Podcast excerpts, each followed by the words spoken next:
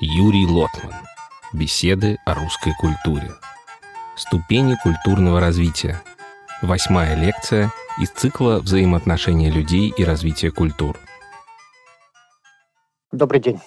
Итак, сегодня мы как бы подводим итог небольшому нашему разговору о культуре общения, о том, как человек передает себя другому человеку.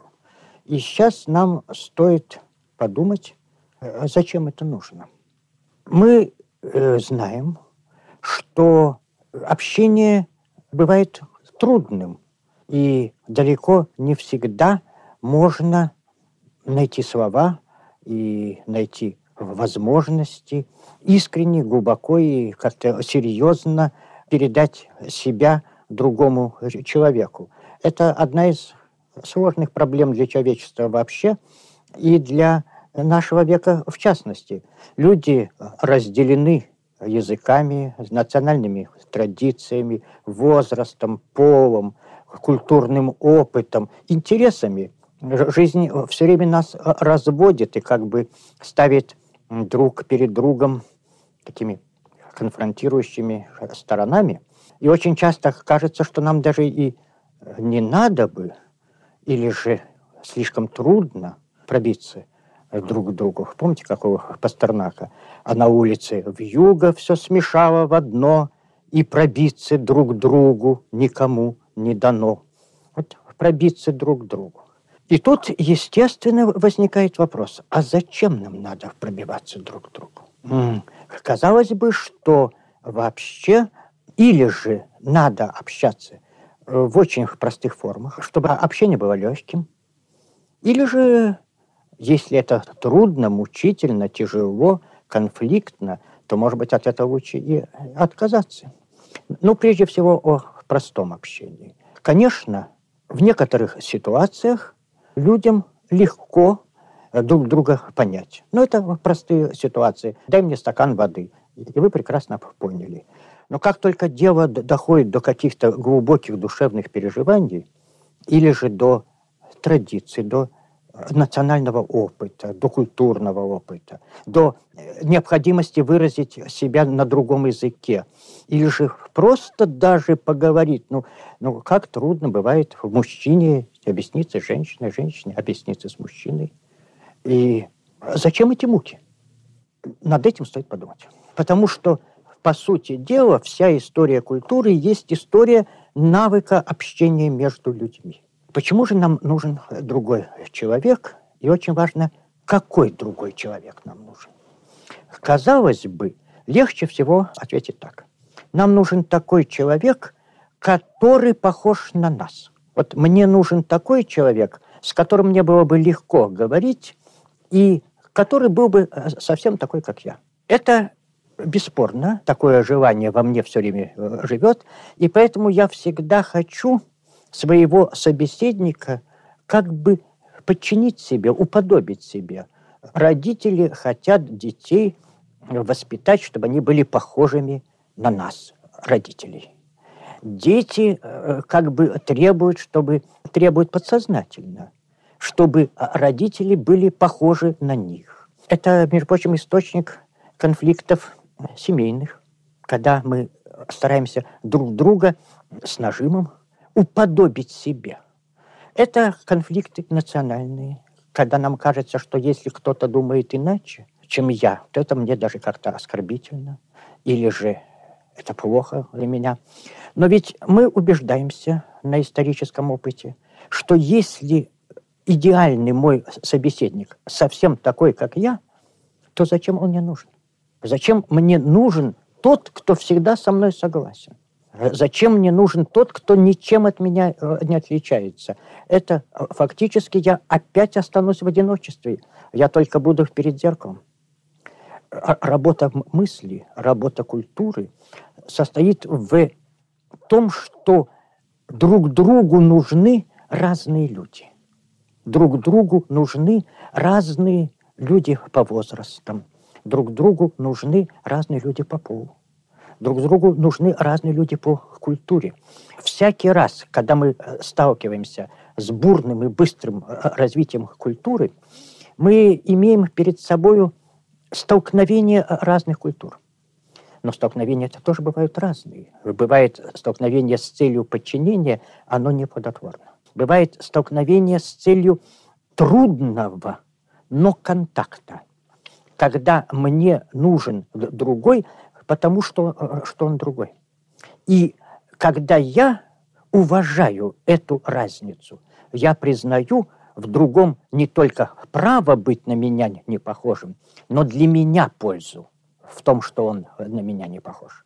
Для меня обогащение моей личности и моего опыта, и моего культурного багажа в том, что я сталкиваюсь с новым для себя миром и учусь общаться с этим миром. Это трудная наука. Но это, по сути дела, основной позитивный э, стимул культуры. Когда мы понимаем, что и в микрокосме, в, в семье и в макрокосме, на этой, в общем, небольшой земле, мы разные, и мы должны быть разными. Мы должны быть разными и вместе с тем должны друг друга понимать. И вот это искусство сочетания разницы и единства, единство, которое дается некой включенности в общую историю мировой культуры, из которой мы уже уйти э, не можем. Мы все как бы на разных ветках, но одного дерева. И вместе с тем мы не должны превращаться в казарменную массу. Потому что как только мы станем номерами в казарме и перестанем быть индивидуальностями, мы станем друг другу абсолютно не нужны. И нет большего одиночества, чем одиночество одинаковых кегельных шаров, одинаковых бильярдных шаров. Они одинаковые, они заменяют друг друга, и они абсолютно друг другу не нужны. Им не о чем говорить между собой.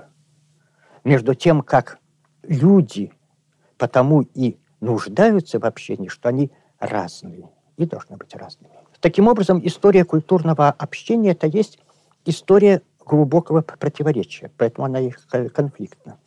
Это противоречие между постоянным увеличением разницы. История культуры совсем не работает на то, чтобы люди стали бы одинаковыми. И представление о том, что э, с развитием культуры мировой исчезнут национальные э, языки, представление, которое было выработано в предшествующей э, традиции, очень долгой, оно просто научно не оправдывается. Мы не видим ни стирания, ни и, и исчезновение языков. И если даже мы видим воздействие какого-то языка на другой, ну, скажем, французского на русский в XVIII веке, очень сильное влияние английского языка сейчас на многие мировые языки. Это отнюдь не приводит, это наивно думать, что от этого все люди заговорят по-английски. И фонетика, и грамматика, и лексика чрезвычайно устойчивые, они перерабатывают и остаются собой. Итак, один процесс – это углубление специфик. По сути дела, чем богаче личность, тем она специфичнее. И вместе с тем получается сложное противоречие. Тем ее труднее понять, и тем ее интереснее понимать. Почему нам интересно общаться с произведениями искусства? Потому что их трудно понять. Потому что это мощные, трудные интеллектуальные собеседники. С ними общаться – это работа. Напрасно думают иногда, что искусство э, существует для отдыха. Искусство – это высшая форма интеллектуальной деятельности, это тяжелая работа. Кстати, когда мы приучаем в силу недомысла нашего, особенно кинопроката, э, зрителя к легким фильмам, мы его отучаем от э, кинематографа э, вообще. И у нас э, действительно получается так, что на трудный фильм публика идет меньше. Ну так это и понятно, чем труднее работа, тем меньше желающих. А главное, надо получить вкус к этой работе. Надо приучать. Конечно, на, на симфоническую музыку человек может реагировать, если он получил уже какое-то музыкальное воспитание. Вообще на все нужно воспитание и на математику, и на технику, и на музыку, и на кинематограф. А легкое – это только дешевое. Это то, что заменяет собеседника псевдособеседником. Друга или жену заменяет манекеном. От них уже ничего ждать, никаких неожиданностей, все прекрасно, совершенно послушен, делает все, что нужно. А, а зачем он нужен? Он не нужен, он суррогат. Рядом с культурой всегда идут суррогаты. И суррогаты очень опасная вещь, потому что люди, которые начинают свой культурный путь, легко принимают э, суррогаты за подлинные ценности. В этом таятся большие угрозы. Итак, один процесс состоит в том, чтобы максимально содержательнее сделать человека. Человека, национальную культуру, коллектив, любое коллективное «я» или индивидуальное «я». Но второй процесс состоит в том, чтобы это «я» могло общаться с другим «ты». Значит, усложняя себя, оно должно вместе с тем каким-то образом включить в себя и другой мир. Каким-то образом уметь получить и передать. Потому что культура не может жить под стеклянным колпаком, она задыхается. Но мы знаем в истории человечества периоды культурной изоляции. Это периоды застоя.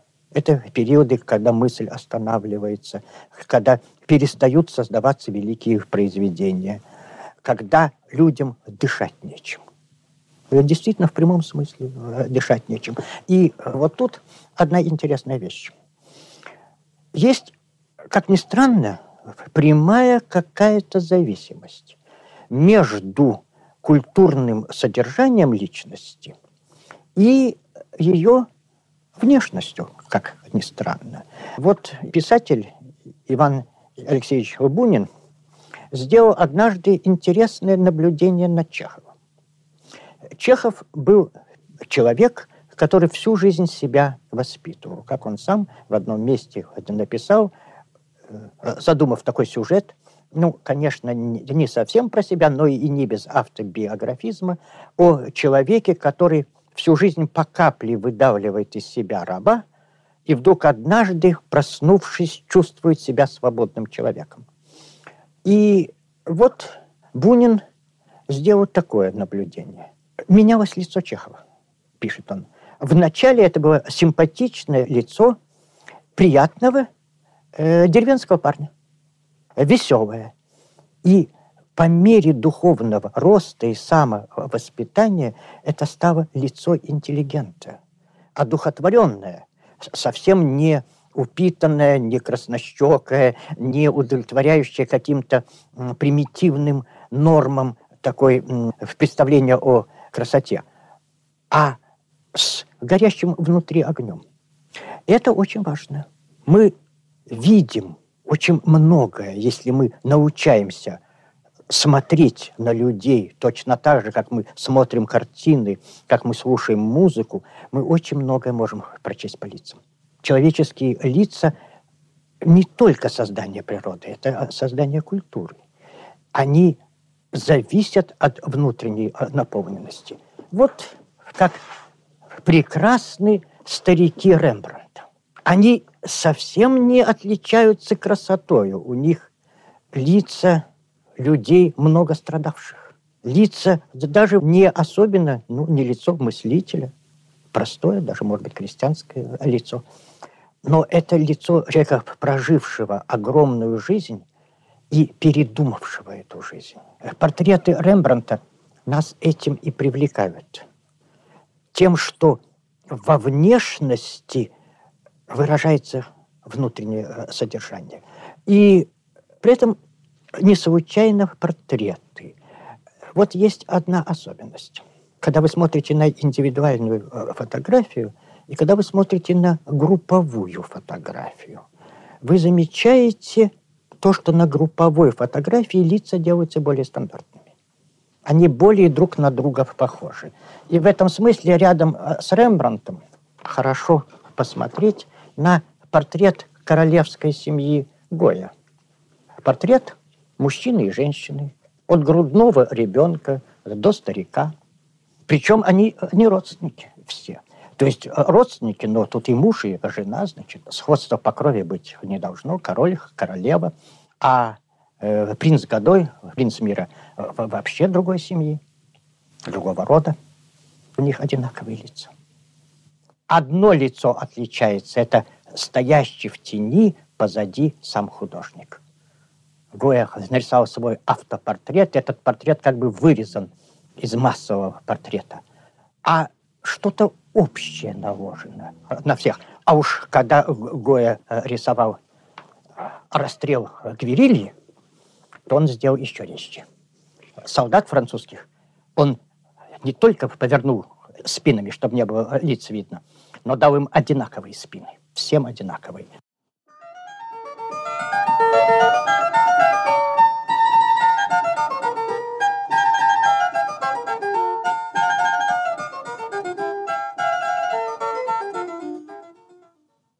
Вот тут и возникает еще один важный вопрос. Культура связана не только с духовными ценностями, но и с развитием техники, с материальными ценностями, с вот этой раскрученной огромной машиной, которую в XIX веке считали спасительной э, технического прогресса, который сейчас для нас повертывается некими опасными сторонами. И эта машина тоже имеет свою логику, она тоже делает человека. Ну, точно так же, как делают э, человека и его политические, общественные э, ситуации. Он входит в разные группы. И каждая группа тоже имеет свое «я». И тоже как бы претендует на то, чтобы уподобить его себе. Предельно здесь казарма или лагерь, где насильственно человека стирают, и он делается винтиком. Но это, с другой стороны, и определенная черта, от которой уйти э, нельзя, скажем, люди одного времени, люди, говорящие на одном языке, люди одной культуры, школьники одного класса, они имеют что-то общее. И это даже необходимо, потому что это общее обеспечивает им понимаемость все-таки, если мы будем все совершенно разные, то нам будет невозможно общаться. Нам нужно, чтобы наша внутренняя индивидуальность вместе с тем не исключала общего языка с другими людьми. Языка в широком смысле, общего культурного э, контекста. Но вот тут возникает очень важный и серьезный вопрос, который я пытался так провести через весь курс. Это э, вопрос о грани между тем, где это общее начинает стирать личность, или же где эта личность э, начинает как-то не вписываться в общее. И вот посмотрим такой совершенно простой вопрос. Посмотрим, ну, скажем, танцы. Как строятся э, традиционные народные танцы, и также строится бал. Он строится, в общем, так. Народу много. Все танцуют один танец под одну общую музыку, но разбиты на пары. Пара есть минимальная единица потребности человека человеку. Конечно, можно представить себе, что и человек сам себе собеседник, ты им доволен ли взыскательный художник, доволен, так пускай толпа тебя обобранит. Человек может э, совместить в себе целый мир, это верно, но э, это уже более сложный случай. А простой, элементарный, основной случай – это пара. Это люди, которые находятся вместе. Идеальный э, случай, предположим, они любят друг друга, им хорошо вместе, и вместе с тем они, находясь в особых между собой отношениях а, находится и в каком-то общем контакте, э, общем контексте танцующих. И э, возникает та особая ситуация, которую неоднократно отмечали, когда писали о балах, что э, танцующая пара как бы уединена. Она находится со всеми, и она одна. Она имеет некий микромир, мир интимный, мир исключительно значимый. Это подвижное пространство, он перемещается по залу, и вместе она не изолирована от общей, общей атмосферы. В этом смысле, вот может быть тут э, сказывается мой возрастной консерватизм, мне кажется, что современные танцы, когда люди танцуют в одиночку, вот большая толпа, и все прыгают каждый в отдельности – создает э, совсем другую э, ситуацию. Действительно, танцующий э, создает для себя изолированный мир, но там это мир из двух в общем контексте, а тут это мир из одного. И ведь нет большего одиночества, чем в толпе. И в этом смысле современные субкультуры, точно так же, как и сцены вот таких массовых, казалось бы, коллективных психозов.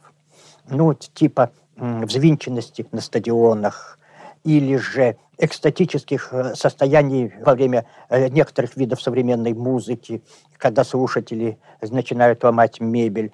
Э, происходит вот что. Казалось бы, люди находятся в наибольшем эмоциональном состоянии. И более того, это коллективное эмоциональное состояние. Казалось бы, что их можно сопоставить вот с тем, о чем когда-то писал Гоголь в театре – говоря о том, что художественное чувство преодолевает индивидуализм и сливает всех слушателей э, в одном порыве. По басенке.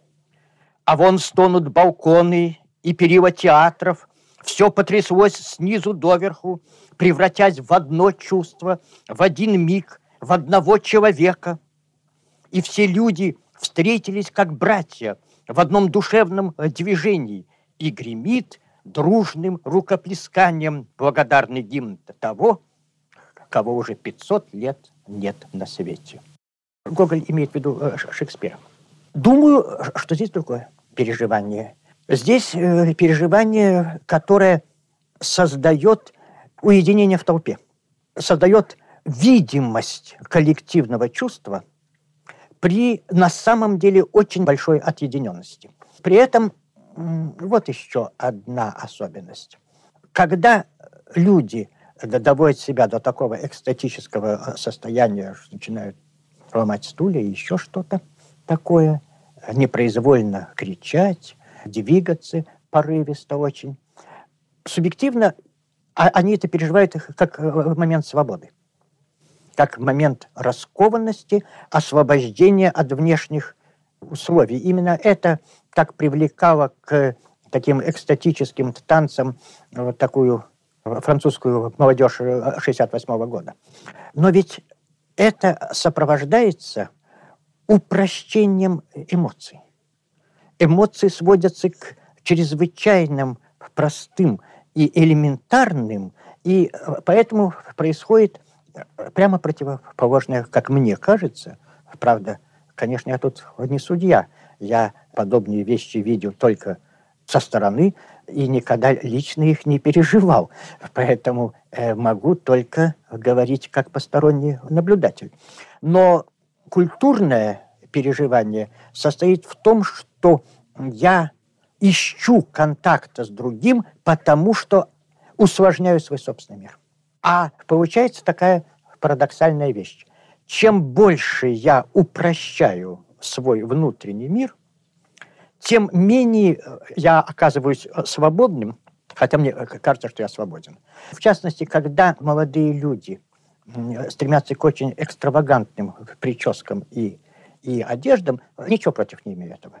Но вот что меня поражает. Ведь субъективно это порыв к оригинальности, к тому, чтобы не походить на других. А с другой стороны, они мгновенно как в мундир одеваются, все одинаково стригутся. Все не похожи на других людей, но между собой одинаково. И с этим э, связывается другой процесс, который хорошо знают э, социологи, и который сейчас э, в мировом контексте даже более ощутим, чем такой индивидуализм молодежи западных конца 60-х годов. Это стремление вписаться в группу. и жажда быть одинаковыми. Это расплата за упрощение чувств, за тот поворот, который имел место, еще продолжает поворот от культуры. С этим надо считаться. Это не какой-то, знаете ли, порог, как можно ругать школьников, что он не сделал уроки. Это история культуры. История культуры знает периоды, когда культура, ну, как бы сама себе надоела. Когда культура отворачивается сама от себя. Мы знаем периоды иконоборчества, когда народные массы разрушали статуи и картины в храмах, э, вековое наследие. Мы знаем известное движение Савонаровы, проповедника, ну, фанатика, а вместе мы народного вождя, который заплатил за свои убеждения костром, который хотел бы уничтожить всю культуру, все ювелирные изделия, все статуи, все богатые ткани, сделать, чтобы все были одинаково бедными и справедливыми. Чтобы не было бы этого зла, которое связано с культурой. Потому что культура, конечно, приносит с собой и зло. Но не только зло. И когда в второй трети нашего века вдруг так болезненно мы отрезвели от оптимизма XIX века, а в XIX веке ведь так всем казалось, что ну вот уже и пар сменился электричеством, еще немножко, и все люди будут счастливы. Один э, англичанин даже написал такую книгу в 80-е годы прошлого века о том, как э, замечательно жить в XIX веке, как прекрасно техническое развитие. И он даже благословлял торпеды и дредноуты. Говоря, что хотя это вещи очень неприятные, но это тоже орудие цивилизации. И в конечном роде, в конечном счете, все дикие народы, имеется в виду колониальные народы, э, благословят своих цивилизаторов, и все будет замечательно. Когда мы отрезвели от этого оптимизма, это было очень горькое отрезвление, и от других иллюзий естественным был поворот к примитивизму. Но это то, что естественно и объяснимо как культурный момент, конечно, не выход. И когда французские левые объявляли, что язык буржуазен по своей природе, и поэтому надо отказаться от грамматики и заменить существительные междометиями, а междометия э, включать вот ту лексику, которая печать традиционно обходит. Ибо она свободна от этого эксплуататорского налета. Это объяснимо как болезнь момента. Сейчас мы переживаем э, другой момент.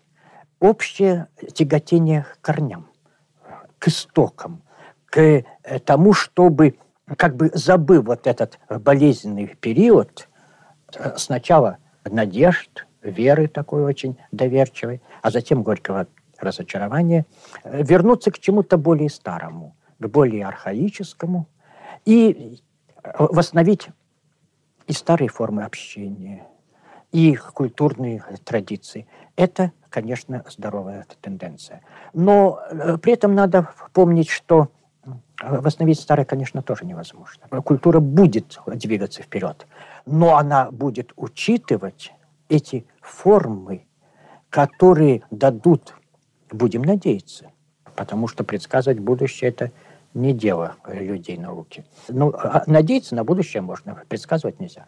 Э, вот, э, будем надеяться, что мы найдем вот ту формулу, которая будет сочетать стремление к самобытности, к предельному обогащению и предельному саморазвитию, к возможности быть не похожим, вот как говорил Боротынский о своей поэзии, ее лица не общим выражением. Вот это не общее выражение каждого человека, каждой национальной культуры, каждой культурной традиции – и общее выражение, общечеловеческое. И вот эта двойная и всегда мучительное, всегда конфликтное отношение между тем, что мы создаем в себе, и тем, что мы осознаем в себе. А осознать в себе можно только увидев другого. Только увидев, что он не похож на меня, я могу понять, кто я. Ведь первоначальное и очень упрощенное представление у всех людей, что я говорю на языке, а вот тот, кто на другом языке, он просто бормочет. Он сам себя не понимает. И второй этап, когда я вдруг понимаю, что у него тоже язык. И тогда э, возникает любопытная вещь. Давно уже лингвисты заметили, что первые грамматики пишутся для иностранцев. Ну, зачем же мне грамматику родного языка, я и так на нем говорю. И при этом я говорю, и я думаю, что все люди так говорят. Это здесь не о чем думать, здесь все естественно. А вот чужой язык, он специфичен. И следующий этап, когда я думаю, что я человек просто, не имею каких-то особых признаков, а вот он, иностранец, он особенный, он другой. А потом наступает более зрелый этап, когда я начинаю понимать, что и я особенный, и я другой. И сама идея самобытности культуры может возникнуть только потому, что рядом есть другая культура. Если нет контраста, то нет специфики. Если все зеленого цвета, то э, вообще никакого цвета нет. Для того, чтобы я понял, что я зеленого цвета, нужно, чтобы рядом кто-то был красного цвета или другого цвета вообще. И таким образом и возникает вот эта сложная, трудная и вместе с тем необходимая проблема общения. Она пронизывает всю нашу жизнь. Она сквозит в мелочах, в том, как мы здороваемся, и сквозит в том, как мы будем дальше жить на Земле. Когда мы поймем, что люди могут одно и то же по-разному понимать, что люди имеют право по-разному думать, что люди не должны и не могут чувствовать одинаково и любить одно и то же, и что мы заинтересованы в том, чтобы другие люди были бы другими людьми. И это трудный идеал культуры. Это и есть тот не всегда очевидно высказанный смысл, который я пытался вложить в те лекции, которые предлагал вашему вниманию. И сейчас я за это э, внимание вас искренне благодарю. Мы благодарим эстонское национальное телерадиовещание за предоставленные записи лекций Юрия Лотмана.